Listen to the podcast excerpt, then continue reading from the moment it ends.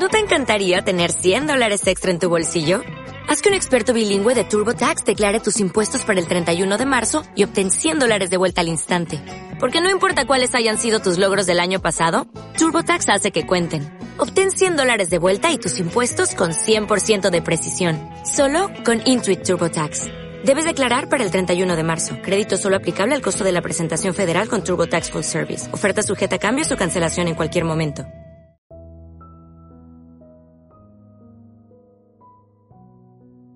Bienvenidos a mi podcast, soy Johan Sebastián Sánchez Devia.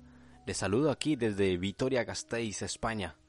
Para todos ustedes, queridos amigos, que gracias por permitirme dejar entrar un par de minutos en su dispositivo móvil, en su reproductor móvil, donde escuchan este podcast. Muchísimas gracias. El día de hoy empieza nuestra serie Apocalipsis.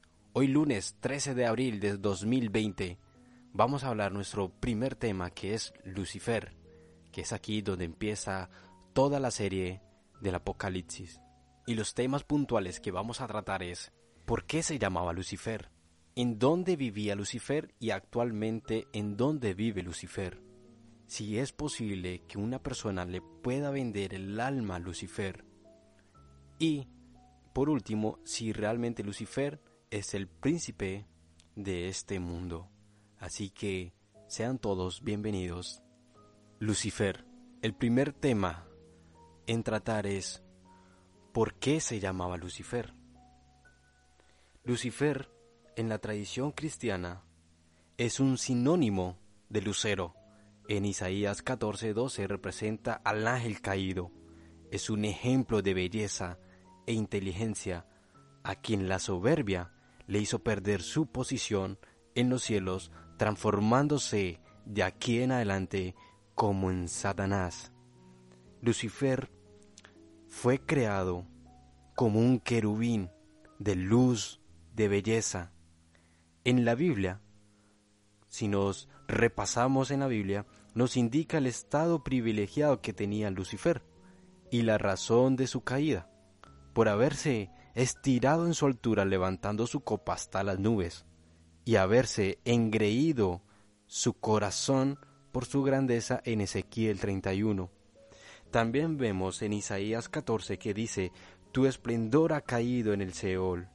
¿Cómo has caído del cielo brillante, estrella, hijo de la aurora?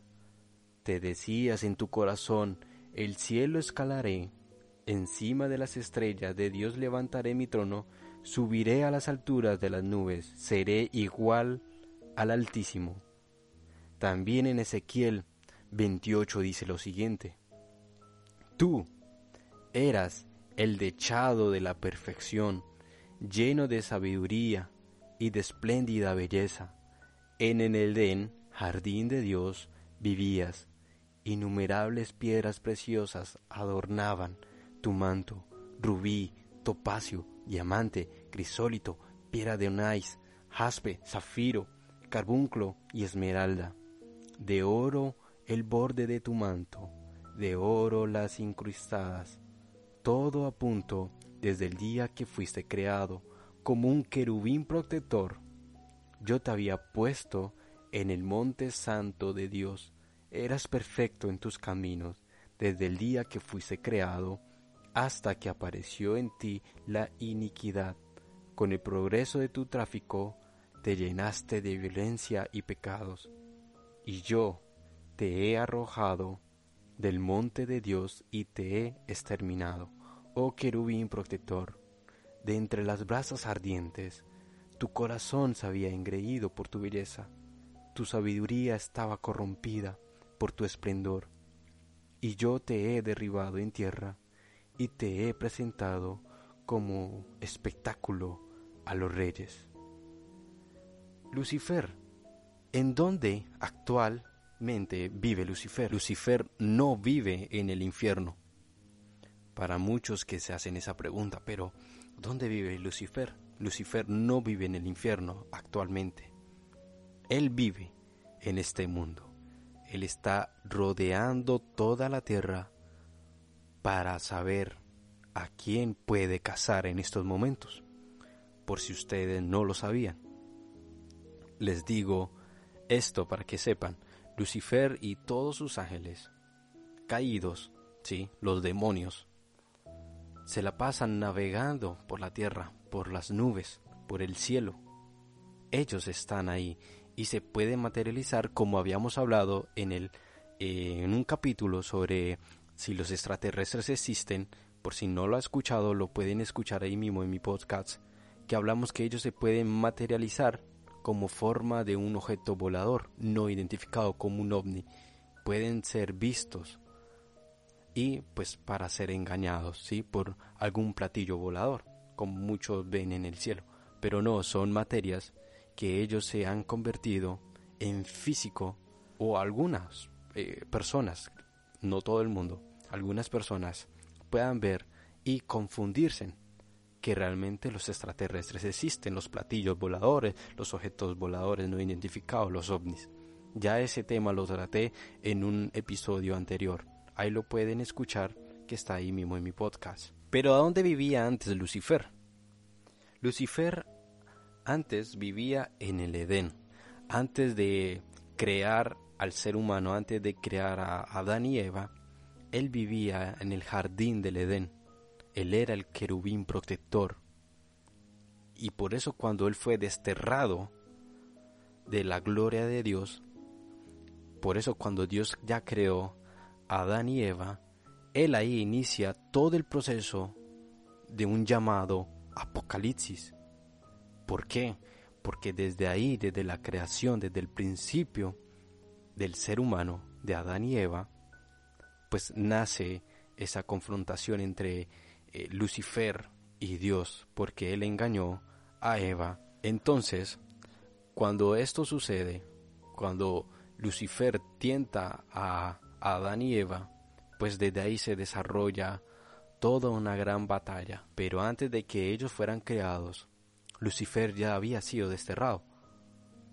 Y por eso actualmente, desde esa creación, él vive en este mundo, no vive en el infierno. Vivía en el jardín del Edén. Después que fue desterrado, comenzó a rodear la tierra.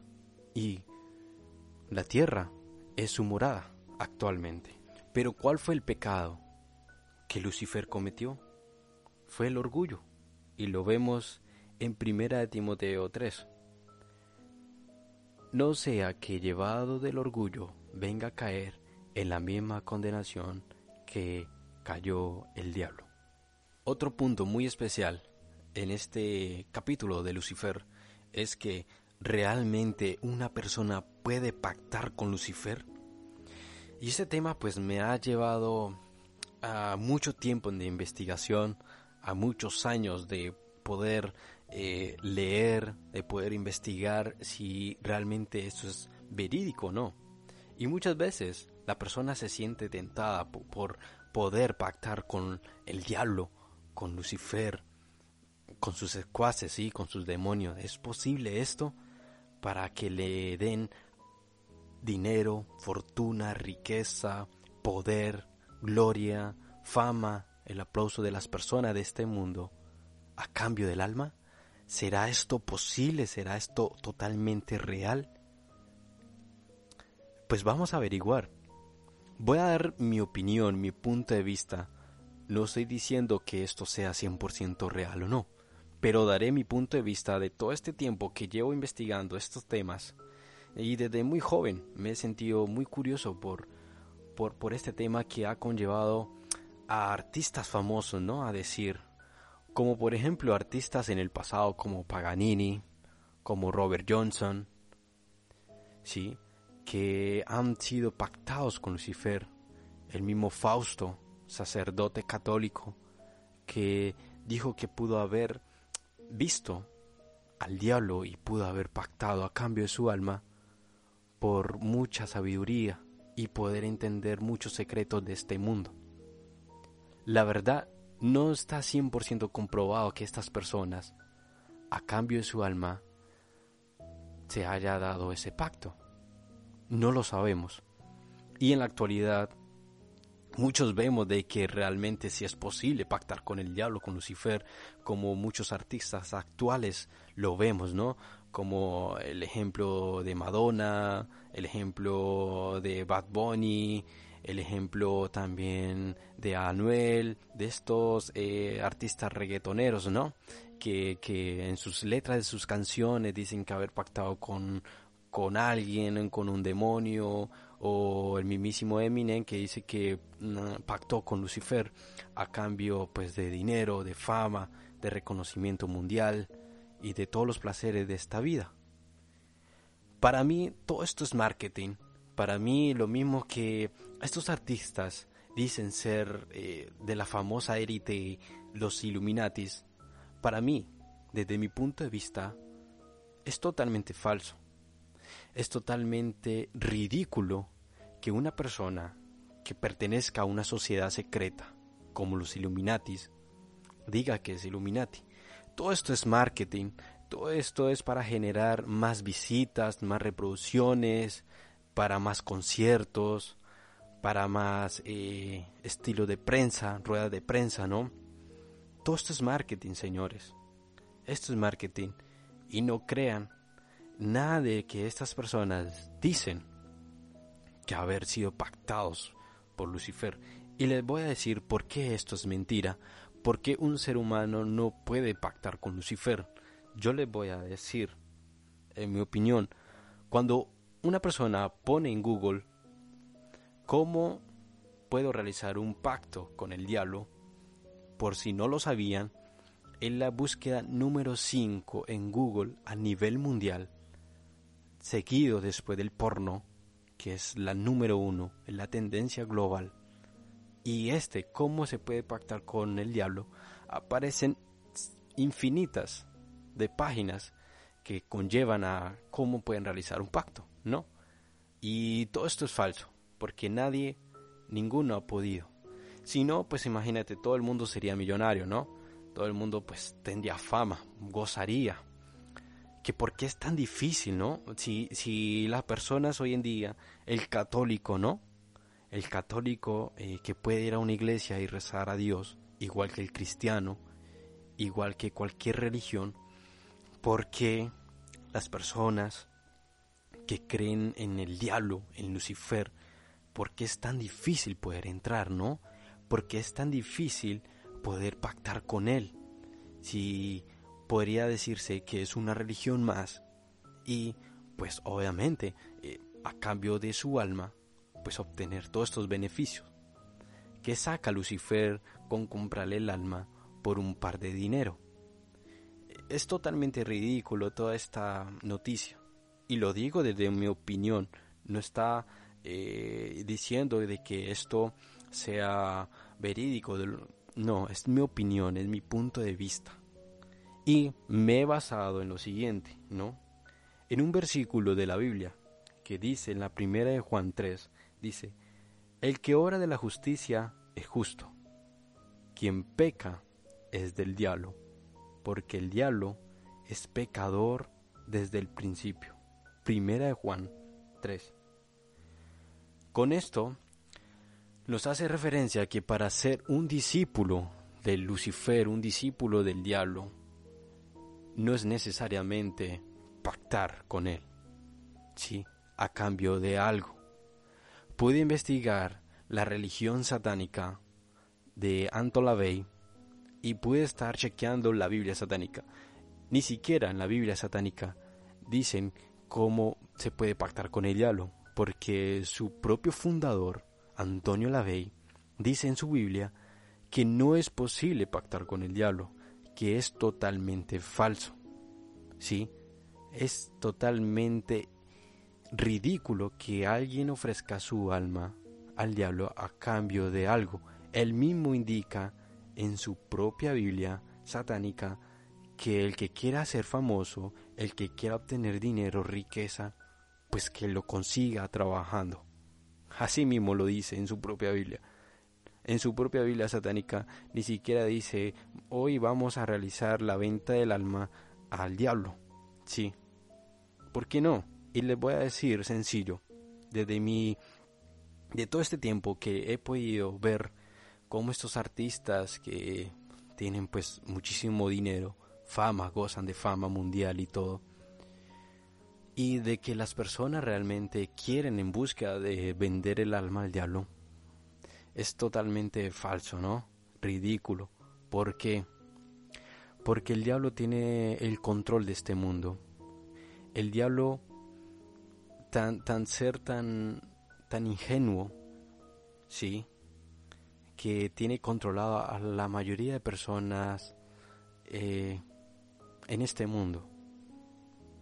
El diablo no necesita comprarle el alma a ninguno, porque él ya controla casi un tercio de este planeta, un tercio de la población mundial.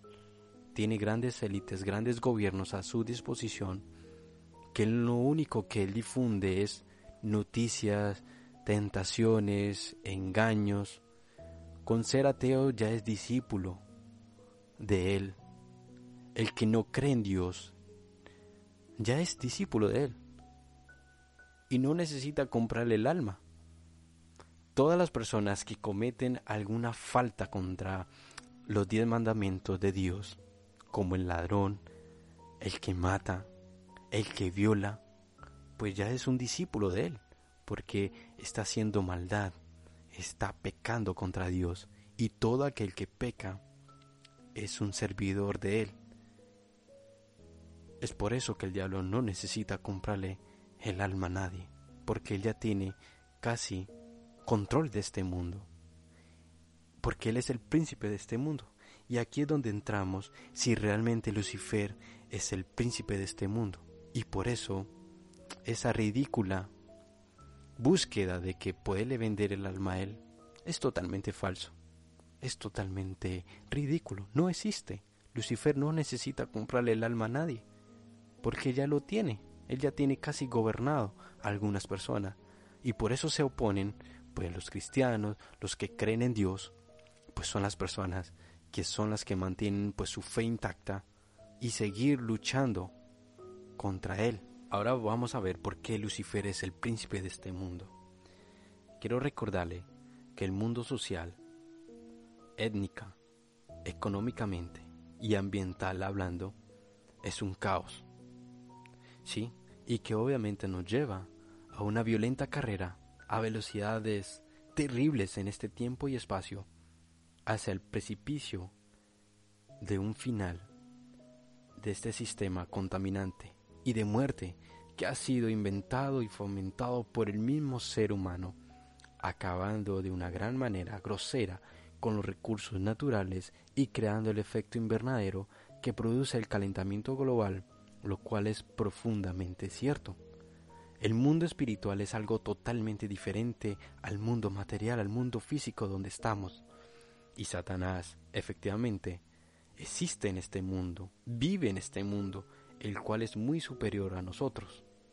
La Biblia, que es la palabra de Dios de Israel, el Yahvé, el Jehová, nos explica cosas muy claras sobre Satanás, el demonio, el Bezebud, el diablo, el opresor, el acusador, y entre otros nombres que invocan millones de adoradores.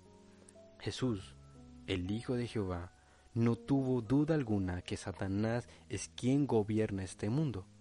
En Mateo 4, 8 al 9 dice, Otra vez le llevó el diablo a un monte muy alto y le mostró todos los reinos del mundo y la gloria de ellos, y le dijo, Todo esto te daré si postrado me adorares. Demuestra que, por de pronto, el diablo es el dueño de todo, que tiene el absoluto gobierno de este mundo. Jesús cuando anunció su muerte dijo en Juan 12 al 31, ahora es el juicio de este mundo, ahora el príncipe de este mundo será echado fuera. Refiriéndose a Satanás, Jesús dijo en Juan 14:30, no hablaré ya mucho, con vosotros, porque viene el príncipe de este mundo, y él nada tiene en mí. Y dijo Jesús en Juan 16:11, y de juicio por cuanto el príncipe de este mundo ha sido ya juzgado. Jesús se refirió a Satanás como el Dios de este siglo. En 2 Corintios 4:3 dice, pero si nuestro evangelio está aún encubierto, entre los que se pierden están encubiertos, en los cuales el Dios de este siglo cegó todo entendimiento de los incrédulos, para que no le resplandezca la luz del Evangelio de la gloria de Cristo, el cual es imagen de Dios. Juan, el apóstol de Jesús, también se refirió a Satán cuando escribió en la primera carta de Juan 5:19, sabemos que somos de Dios y el mundo entero está bajo el maligno. Yahvé, oh Jehová, el magnífico creador del supremo universo, con todos los miles de millones de galaxias, que cada uno contiene millones de millones de estrellas, es obviamente el creador de este planeta, en donde asentó su máxima creación aquí en la Tierra, por el ser humano. Los más grandes y avispados científicos aún no pueden ni siquiera imaginarse la inteligencia o la grandeza de su creador. Albert Einstein, quien teorizó sobre la relatividad, dijo en su famosa frase, Dios no juega a los dados, refiriéndose que el creador de este universo quiso decir que no hay nada al azar, todo ha sido planificado y creado. Con la evidencia espiritual suministrada, ahora digo que si realmente Lucifer es el príncipe de este mundo, mi opinión es sí. Satanás es el Dios de este mundo para los impíos. Si fuera lo contrario, le hago usted una pregunta, querido oyente. ¿Cree que el mundo estaría así como está? ¿A qué se debe? Es más evidente que este gobierno está manejado por Satanás. El 2 Corintios 4:4 dice, El Dios de este siglo cegó el entendimiento de los incrédulos para que no le resplandezca la luz del Evangelio de la gloria de Cristo. El método engañoso de Lucifer es promover filosofías falsas, nuevas religiones, nuevos cultos en el mundo, las filosofías que ciegan al incrédulo a la verdad del Evangelio. Las, filosofías de Satanás son las fortalezas que encarcelan a la gente. Ahora, este es nuestro punto de vista. Pude rescatar una entrevista que le hicieron a un colombiano que es luciferino y que tiene el primer templo de Lucifer en todo el mundo. Y él explica en esa entrevista ¿Qué diferencia hay entre Lucifer y satanista? Si realmente es posible pactar con él lo que estábamos hablando. Quiero que saquen sus propias conclusiones. Yo aquí no estoy vendiendo absolutamente nada en mi podcast. Simplemente estoy dando una serie de cómo se creó todo esto y los que nos conlleva hacia un destino final que es el apocalipsis. Quiero que presten mucha atención antes de juzgar, antes de criticar, que preste atención a esta entrevista al señor Víctor Damián Rosso Villarreal, de Quimbaya, Colombia, que nos cuenta qué es la religión luciferina y saque sus propias conclusiones, amigos. Me doy cuenta desde el mismo momento en que veo que nada se acaba pidiéndole a un Dios, que no me escuchaba desde muy pequeño, inicialmente fui criado con ciertos principios, pero yo veía que esos principios no nos llevaban a nada. Los que se creían los dueños de la verdad, los dueños de los principios, de los valores, nos llevaban allá donde querían llevarnos. Le pedíamos a un Dios que nunca no, no, nos escuchaba, y si nos escuchaba nunca nos respondía. Y no era solamente mi caso, era el caso de la gente en mi entorno, mis vecinos, yo veía como la gente iba los domingos a misa, eh, Semana Santa, la peregrinación, pero sus vidas seguían iguales. Entonces yo me dije, no, hay otra manera de vivir, hay otra manera de vivir, hay otra manera de ver la vida, hay tiene que haber otra realidad más allá de esta realidad que nos enseñaron. Fue entonces cuando empecé a investigar y, a adorar a Lucifer como, como mi propio Dios. Mi vida empezó a cambiar, yo noté la diferencia inmediatamente entonces quise también que otras personas alrededor del mundo, no solamente mis vecinos, porque le comenté pues a mis vecinos, no es que yo soy adorador de Lucifer, obviamente no fue bien visto por ellos.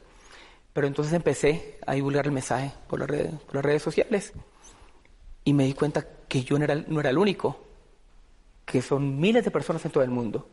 Entonces en la actualidad ya pues eh, convoqué que quería construir un templo luciferino donde nos pudiéramos reunir todos, donde pudiéramos tener un espacio únicamente para nosotros, porque los luciferinos no vamos a misas, no vamos a templos cristianos evangélicos, no asistimos a peregrinaciones en Semana Santa, y ese sitio no existía. Entonces empecé a proponerle a todos los seguidores en todo el mundo, a los luciferinos, que porque no hacíamos un templo, un templo luciferino, donde nos podíamos eh, reunir una vez al año. Y la respuesta nos hizo esperar. Llegarnos a de todo el mundo. Y aquí estamos. Fue un sueño hecho realidad. Y esperamos tener eh, la primera reunión para mediados de este año. Víctor, ¿en qué familia eh, creció usted? ¿Quiénes eran sus padres? ¿Cuáles eran sus creencias? mis padres son espiritistas. ¿sí? Y, espiritistas. Y igual, ¿sí? Me llevan a, la iglesia como principio fundamental de la sociedad, que es creer en un Dios. Ellos practican el espiritismo, lo practicaban porque ya se retiraron, ya se dedican a otras cosas. Entonces, en base a eso, ellos no me obligaron a nada. Ellos me dejaron elegir. Sagradamente me llevan los domingos a misa como lo hace cualquier familia colombiana. Eh, también ya yo me vine dando cuenta pues que, que, lo mío no era el catolicismo ni, ni, el cristianismo. Entonces me inclina más por el espiritismo. ¿sí? Yo me dieron la oportunidad de elegir o el espiritismo que es invocar los espíritus, creer en otras cosas o creer en Dios. Elija usted. Eh, cuando sus padres eh, se percataron de la forma en que usted les dio a conocer la decisión que había tomado para su vida, ¿cuál fue la reacción de ellos? No, apoyo total, apoyo total. el apoyo nos hizo esperar inmediatamente, no, o sea, lo, lo asimilaron muy normal por las mismas creencias de ellos. Y empezaron a notar el cambio en mi vida y el cambio también en ellos, porque aunque ellos fueron espiritistas, materialmente seguían igual, la vida de ellos no, no progresaban. Entonces empezaron a ver el cambio en mi vida y me apoyaron. Hoy, hoy en día también son adoradores de Lucifer. ¿Cuáles han sido esos cambios que ha tenido su vida? De todo, emocional, espiritual. Veo la vida totalmente diferente, como antes yo era una persona muy, ¿cómo llamarlo? Algo explosivo, mal geniadito, ¿sí? Ya soy un poco más calmado, veo la vida totalmente diferente, soy una persona más espiritual más espiritual. Y económicamente, por supuesto, las bendiciones económicas llegan, llegan, sin, sin uno tener que darse golpes de pecho ni lacerarse la espalda, como en otras doctrinas. Las bendiciones de, mi Padre nos hacen esperar. Ya conocimos un poco pues de, del inicio de, de, usted como, como persona, de, su creencia. Ahora, eh, ¿en qué momento usted pudo contactar a toda esta gente que, le ayudó a construir el templo? Porque tenemos entendido de que fue construido con el aporte de, muchas personas. Correcto. Eh, hace aproximadamente un poco más de dos años, yo empecé a divulgar la, propuesta por las redes sociales, en YouTube, que yo quería hacer un templo, eh, que quien me apoyaba, que, que, si pensaban que yo estaba loco, entonces pues que me lo dijeran. Y no, inmediatamente fue donde me di cuenta que tenían un millón de seguidores, un millón de personas que, más de un millón que piensan igual que yo, de las que me han visto por las redes sociales, sin contar los que no han tenido la oportunidad de conocerme. Eso es un movimiento que va cogiendo más fuerza cada día en el mundo. Algunos lo llaman Illuminatis, pero, eh, eh, o sociedad secreta, pero es un movimiento que va cogiendo cada vez más y más fuerza. Yo puedo decir que tengo un, un millón de seguidores, ¿sí? Reconocidos como, como mis seguidores, de los que me conocen a mí, sin contar los que nunca han oído hablar de mí. ¿Cuál es el, perfil de una persona para ser parte de esta comunidad? Porque tenemos entendido de que no cualquiera puede entrar. Empecemos diciendo cuál no es el perfil. Aquí no se permiten desadaptados, aquí no se permiten personas que piensan que vistiéndose de negro, que piensan que sacrificando un gato, bañándose con la sangre de un gato, eh, pueden agradar a mi padre. Esa gente no se acepta acá. El perfil de las personas que, quieran pertenecer a Semillas de Luz es gente muy espiritual.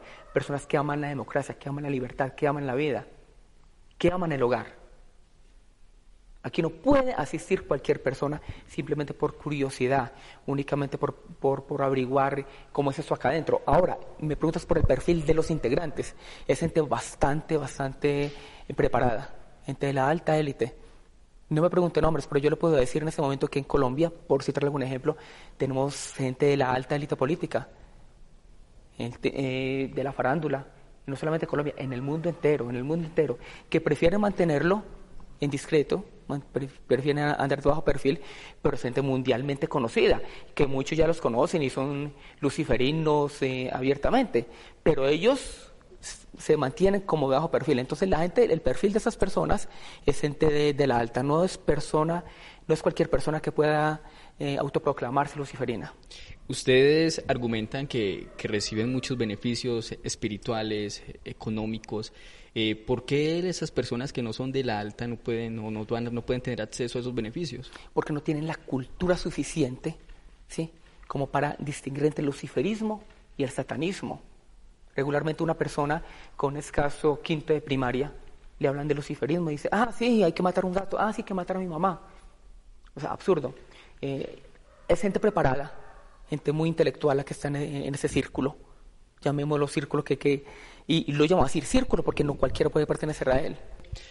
¿Cuándo se inauguró el templo? El 27 de diciembre. ¿Ya han hecho ceremonias? En 2015. La ceremonia inaugural se realizó. ¿Cómo es una ceremonia en este templo? Porque me imagino que obviamente para esto fue creado.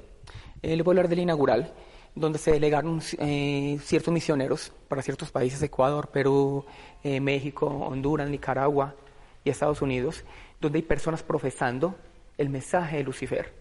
Son los misioneros en este país y que van a llevar el mensaje de Lucifer a este país.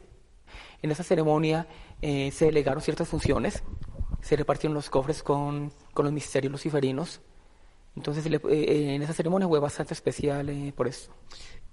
¿Por qué no se puede saber qué lleva el cofre? Porque es algo totalmente privado para ustedes o para las personas quienes se inician. Por un mandato de mi padre Lucifer, por un mandato de él. Él tiene un gran plan para la humanidad. Alguna gente lo conoce como el nuevo orden mundial. ¿sí? A alguna gente le causa temor esa palabra, porque piensan que es desestabilizar las democracias de los países pero es un plan muy diferente eh, el que tiene Lucifer para, para, para el mundo entero. Y, y, con seguridad, con seguridad, y la historia me dará la razón.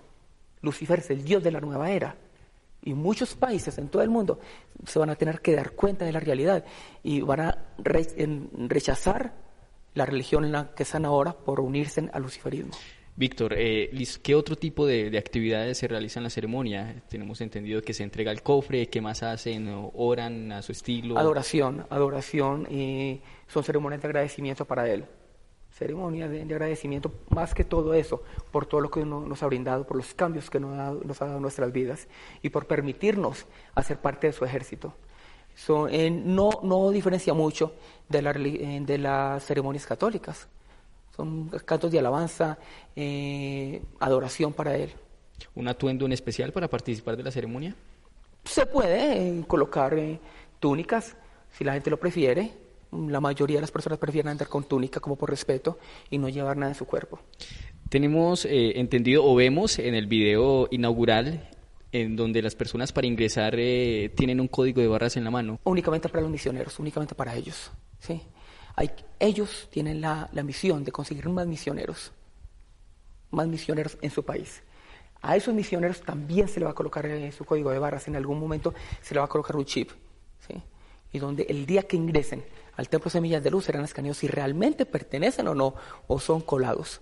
Entonces, los que pertenecen, los misioneros, únicamente para ellos, se les colocó el código de barras, que es leído por un lector y sale automáticamente los datos de la persona, porque el día que vengan acá, que nos reunamos 350 personas que caben en este templo, fácilmente se nos puede colar cualquier otra persona, un curioso. Entonces, los misioneros tienen la misión de colocar el código al nuevo seguidor de Lucifer. Y una vez entren, se escanea a ver si es verdad que, es seguidor o no. Usted al principio eh, me contaba de que las personas no diferencian entre el luciferismo y el satanismo. Y prácticamente todo el mundo, eh, de la forma en como, se han criado, de la cultura que han pertenecido, eh, ven el, satanismo como, como un rito donde hay maldad. Usted me habla ahorita de, sacrificios, de animales, inclusive de personas. Eh, ¿Ustedes van en contra de esto? 100%, 100%. Y esa creencia más que todo existe en Colombia. Es una, una creencia muy arraigada por lo que nos enseñaron. El satanismo es abominable para nosotros porque eh, para nosotros se respeta la vida humana. Nosotros andamos de frente no tenemos nada que ocultar, mientras que el satanismo, ellos son sociedades que sacan, eh, se, ocultan, se ocultan porque saben perfectamente lo que están haciendo, está mal hecho y se ocultan entre las autoridades. Y van a una casa, sacrifican a una persona, sacrifican a un animal porque, y- y lo hacen en la clandestinidad, porque saben que está mal hecho y nosotros nos oponemos radicalmente al satanismo.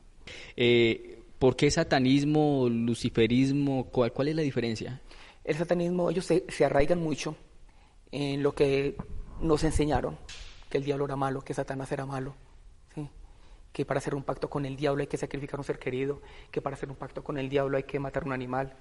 Ellos se basan en eso, en algo sin fundamento, sin lógica, sin, sin, sin ningún peso, sin ninguna validez bíblica. Entonces van, consiguen un animal, lo sacrifican, pensando que así le van a agradar para el Dios de ellos, que es Satanás. Ellos no hablan de Lucifer, ellos no hablan del ángel de luz, no hablan del lucero de la mañana, ellas, ellos hablan del diablo, de Satanás. Lucifer, muchas personas eh, tendrán la curiosidad, eh, se preguntarán, eh, Víctor, eh, ¿en algún momento ha tenido la oportunidad de, de contactarse con él? ¿Le, le ha hablado, lo ha escuchado, lo ha visto quizás? Por supuesto, yo siento la energía constantemente, siento la energía de él en mi vida, diariamente, diariamente. Todas las noches, todas las mañanas, eh, me ahinco ante él, en mi cama, en mi sala con mi señora esposa lo hacemos, lo invocamos y sentimos su presencia. Lo que hacen en esta comunidad es un pacto con Lucifer. Un pacto con Lucifer. ¿Qué se le debe de entregar a cambio? Adoración. ¿Qué pide Dios a cambio? El Dios de los- de los católicos. Que se le humillen. Que le, que le alaben. Mi Dios Lucifer, ¿qué pide? Que le sigan a Él, que lo acepten como la verdad. Que vean en Él, en él la libertad, que reconozcan el sacrificio que Él hizo por nosotros. Porque Él realmente fue el que nos abrió los ojos. Él realmente fue el que le abrió los, los ojos a la humanidad. Él, nos dio la libertad. Si no fuera por Él, estaríamos todavía presos, estaríamos eh, bajo el, el yugo del emperador, del dictador. Entonces, ¿qué pide Él? Que reconozcamos que Él fue el que nos dio la libertad. No nos pide mayor cosa. Es más lo que nos da que lo que nos pide. No nos pide que, que nos revolquemos, que echemos babasa, que matemos a una persona. Nada, nada de eso. Las eh, religiones eh, cristianas, católicas, eh, tienen una Biblia. ¿Ustedes tienen algo parecido? ¿Una En Biblia? este, momento, en este momento está escribiendo eh, la Biblia luciferina. ¿Quién la escribe? Yo. Usted la está escribiendo. La tengo preparada. Si Lucifer mm, me sigue mostrando el camino para el 2018, creo que está terminada. ¿Cuál es la forma en la que ustedes, en la que ustedes abordan a una persona, digamos, una persona católica toda la vida, cristiana toda la vida? ¿Cómo le llegan a ustedes con el mensaje, como, digamos, de alguna manera para no espantarlo? ¿Cómo, cómo lo abordan? No le llegamos, ellos nos buscan. Ellos nos buscan. Nosotros no tenemos pregoneros aquí, y sobre todo acá en Colombia, porque volvemos al tema. Colombia no está preparado para esto. A mí se me han venido miles de críticas, el 99% de los colombianos me odia, pero nosotros no buscamos a nadie. La gente nos busca. La gente que está cansada de pedirle a un Dios, la gente que está cansada de una doctrina, que está cansada de, del cristianismo, del catolicismo, que está cansada de lo mismo y, y- y ver que cada día se descubren más y más cosas de esas doctrinas, nos buscan a nosotros. Obviamente no aceptamos a todo el mundo. Ustedes tienen misioneros en diferentes países del mundo. Para eso se requiere, digamos, de, de un presupuesto. Las personas continúan aportando a, digamos, a esta hermandad. las personas continúan aportando. Los misioneros que viajaron, que estuvieron en Colombia, ellos por ellos mismos se pagaron su viaje, su estadía en Colombia, ¿sí? aportan para la obra de Lucifer, para el ejército, para re- recopilar, para reclutar su ejército, el ejército que se prepara para la guerra, la guerra final, el nuevo orden mundial. Y no estoy hablando de guerra donde va a haber muerte, sino donde se va a dar cuenta de la verdad, de quién es quién. Ellos mismos siguen aportando, ellos mismos se patrocinan eh, su misión en su país. El templo está construido en una zona rural. ¿Pensó en algún momento construirlo en una zona urbana? No, se me hubiera venido el mundo encima. En algún momento lo voy a hacer. En algún momento mi segundo templo va a ser obviamente en, en un lugar céntrico. Pero quise hacerlo en, el- en la zona rural para evitar comentarios, para evitar tanta oposición. Si así me han hecho la guerra.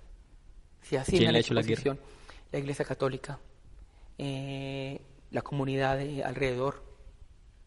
Los cristianos eh, y personas desconocidas que me llaman a, a amenazarme. No soy bien visto en ese momento en Colombia, no me ven con agrado. Entonces yo no me quiero ni imaginar lo que hubiera pasado si yo lo hubiera hecho en el centro de la ciudad de Armenia o en el centro de Medellín o en cualquier capital. Lo más seguro es que ya no, no estaría contando el cuento. ¿Tiene vecinos alrededor que se incomodan? Eh, usted me argumentado ahorita que inclusive ha sido visitado por las autoridades. Sí, las autoridades me visitan constantemente y me agrada, me agrada que lo hagan para que corroboren que es que aquí no se está cometiendo ningún acto ilícito. Es más, yo los invité, eh, yo los invité a que vengan cuando quieran. Hay vecinos que efectivamente están muy en desacuerdo con, con mi labor. Eh, el 29, 30, 31 y primero de, de, enero estuvieron en vigilia protestantes y católicos y de otras doctrinas. Se reunieron aquí cerca para luchar, según ellos, contra las fuerzas del mal. Pero yo les pregunto, ¿cuál mal?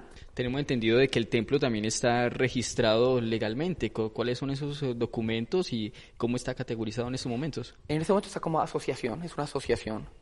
El Templo Luciferino, Semillas de Luz, así figura en la documentación. Tenemos permisos hasta el 2045. De aquí al 2045 ya tendremos por ahí unos 20 templos más alrededor del mundo. Ustedes, así como, digamos, creen y adoran a Lucifer, también saben que, que existe un Dios. ¿Cuál es, como digamos, eh, esa labor que ustedes ven que, tiene Dios en, el universo? La labor que tiene Dios es oprimir al pueblo. Así lo vemos nosotros los luciferinos. Tener al pueblo oprimido, humillado, atemorizado. Un Dios castigador. Un Dios que es todo lo opuesto a la libertad. Un Dios que quiere ver al pueblo humillado, al pueblo sometido. Así lo vemos nosotros, los luciferinos. Muy opuesto a nuestro Dios que es Lucifer, que es un Dios que nos abrió los ojos lo vemos como un Dios mezquino, como un Dios asesino. Todos los luciferinos del mundo lo vemos de esta manera. ¿Cuál es la historia? ¿Dónde nace Lucifer? ¿Cuándo? ¿Por qué? Lucifer eh, era el ángel más hermoso del paraíso. De hecho, todos los ángeles tenían seis alas, él era el único con siete alas. Era el preferido en el Edén, en el paraíso, era el preferido. Era el más hermoso de todos, el consentido. Se rebeló porque no estuvo de acuerdo, como el gran dictador, quiso hacer las cosas. Un momento otro dijo, no, las cosas no pueden ser así. A la gente hay que darle libertad, a la humanidad hay que darle libertad, hay que abrirle los ojos. Entonces Dios vio una piedra en el camino para sus planes de opresión de su, su plan dictador y lo expulsó. Fue expulsado del paraíso. Y por aquí está con nosotros, reclutando nuevamente su ejército, está más vivo que nunca. Eh, así como existe Lucifer, digamos, porque se, se, habla de Lucifer, se habla de Satanás, se habla de Belcebú, ¿para ustedes es uno solo? Lucifer es el único Dios, no hay otro. Eh, para los satanistas es Satanás, porque ellos se pegan de ciertos capítulos, versículos bíblicos, donde hablan que es, es, mentiroso de principio a fin, ¿sí? Pero en ninguna parte de la Biblia se ve que le haya mentido. Y lo llama Satanás, lo llaman diablo, lo caricaturizan. ¿Usted, ¿Usted lee la Biblia? ¿La ha leído? Sí, por supuesto, yo leí la Biblia. Yo leí la Biblia. Eh, de hecho, me sé algunos versículos de memoria, porque como te digo, me llevaban a la Biblia, me, perdón, a la iglesia eh, de la mano.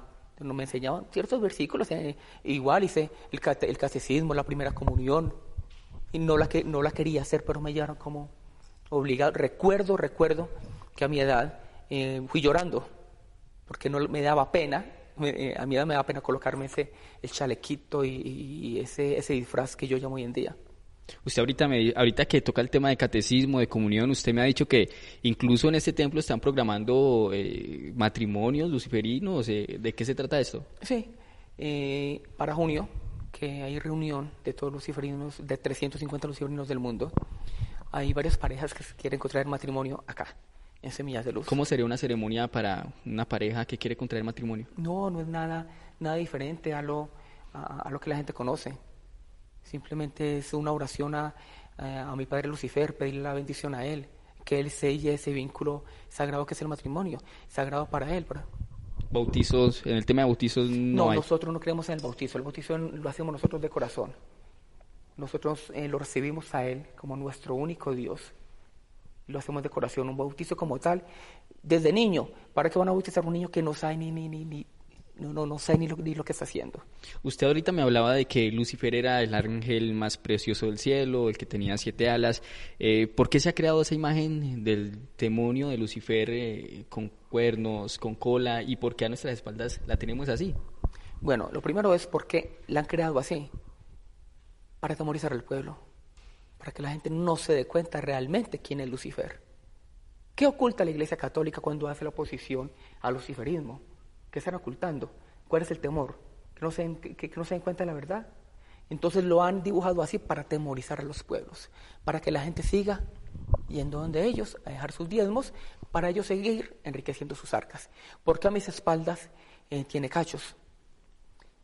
Por una respuesta de marketing. A la gente hay que darle mensaje muy claro. Si yo hubiera eh, mandado a hacer una, una escultura, un ángel con alas, la gente no hubiera entendido el mensaje, la gente que no es luciferina, no hubiera entendido el mensaje eh, a plenitud. Entonces la gente hay que darle el mensaje como la gente lo, lo, lo, ve visualmente. La imagen corporativa que ellos tienen de Lucifer es con cachos. Aparte de usted liderar este movimiento luciferino a, nivel mundial, ¿qué otras actividades realiza? Acá en este templo únicamente promover el mensaje de Lucifer en todo el mundo. En su vida común cotidiana. ¿Cómo es un día suyo? Un día cotidiano. Eh, a ver, un día cotidiano me levanto tipo 5 de la mañana a darle gracias al, al gran jefe más o menos media hora de oración junto con mi pareja sentimental, con mi esposa. Le damos gracias a Él. ¿sí? Eh, mi profesión es espiritista, aún. ¿sí? Ya me desplazo a la ciudad de Armenia, donde tengo mi consultorio, donde la gente me, me busca para consultar la tabla Ouija. Si tú tienes un pariente fallecido y quieres consultarlo por medio de la tabla Ouija, yo lo hago. ¿sí? De eso vivo, del espiritismo, de, de, de contactar a los seres del más allá. Entonces, eh, atiendo aproximadamente 30 o 40 personas al día. ¿Cómo ven ustedes la vida después de la muerte? Terminó. Se apagó la luz. ¿No hay más? ¿No hay cielo? ¿No hay infierno? No hay más. Lucifer nos quiere ver aquí en la vida prosperados. Para eso estamos aquí en la tierra. Él nos quiere ver humillados. Él nos quiere ver en una camisa de fuerza. Terminó la vida, se apagó la luz hasta dónde quiere llegar usted con este, con este movimiento, con esta hermandad o con, digamos, con esta religión, por llamarlo de alguna manera. Quiero cumplir con mi misión acá en la tierra. Quiero cumplir eh, por lo menos la, la, ambición para el 2025 es tener 50 millones de seguidores en todo el mundo, 50 millones de luciferinos y con plena seguridad que se va a lograr. Usted ahorita me hablaba de que ha, recibido muchos ataques de partes eclesiásticas, sectores sociales, eh, autoridades en general, eh, pero ellos catalogan lo que usted está haciendo como un ataque hacia ellos. ¿Cómo lo ve usted? Ellos lo pueden ver más que todo la, la, la religión católica, la curia lo ve como un ataque, como un ataque no solamente contra ellos, sino contra la sociedad en general.